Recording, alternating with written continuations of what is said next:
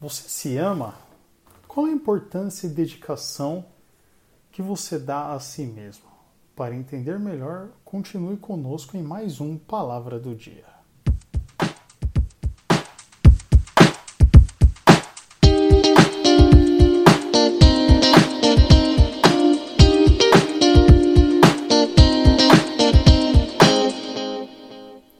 Olá, ouvintes do Palavra do Dia, tudo bem? Você se ama? Essa é uma pergunta de poucas palavras, mas de grande importância para o mundo em que vivemos, onde cada vez mais e ainda diante do cenário atual, pessoas estão deprimidas, insatisfeitas e até mesmo em casos extremos chegando ao ponto de pensar em tirar a própria vida. Agora, você já parou para realizar uma reflexão sobre você e sobre o que Deus realmente nos deixou escrito sobre esse tema, sobre nos amar a nós mesmos? Há uma primeira impressão, essa sentença soa até soberba, narcisista, né? E até mesmo egoísta, pois como uma pessoa pode amar a si mesma? Entretanto, a pergunta é: qual o motivo de não se amar? Qual o motivo de não se admirar? Uma vez que o amor é um presente de Deus. Então vamos lá. Para realizar uma reflexão sobre esse tema, utilizarei os, os versículos de Mateus 22, 37 a 39, onde Jesus nos diz o seguinte: E Jesus disse-lhe: Amarás o Senhor teu Deus de todo o teu coração e de toda a tua alma e de todo o teu pensamento este é o primeiro e grande mandamento. E o segundo, semelhante a este, é: amarás o teu próximo como a ti mesmo. Ou seja, no versículo 37, temos o primeiro grande mandamento, que é amar o Senhor, nosso Deus, de todo o nosso coração. E já na sequência, ali no versículo 39, recebemos a palavra de amar o nosso próximo como nós mesmos, ou seja, na mesma medida. Veja que não está escrito ame o seu próximo mais do que você ama você mesmo.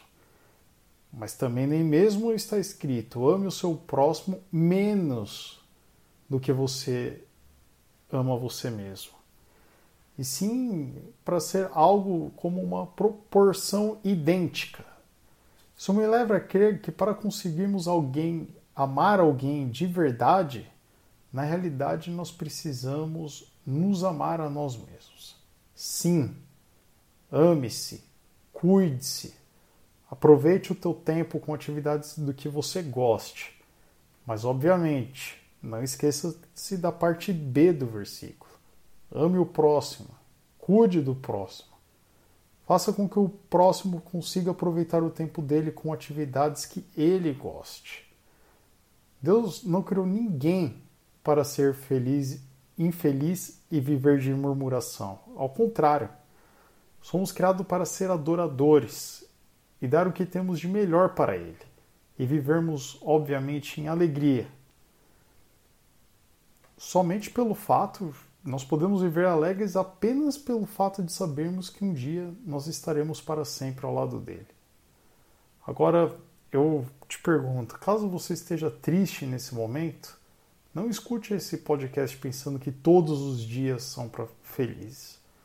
Uma vez que a própria Bíblia nos diz em Salmos 30, versículo 5, parte B, que o, cheiro, o choro pode durar uma noite, mas a alegria vem pela manhã. Ou seja, haverá sim momentos de tristeza, mas há de se amar. Há de se lembrar que há um Deus que te ama. Há de distribuir esse amor para o próximo. Caso você esteja ouvindo essa mensagem pela primeira vez, gostaria de te convidar a entregar a sua vida para o Senhor Jesus e permitir que Ele escreva uma nova história nela, repleta de amor e zelo consigo.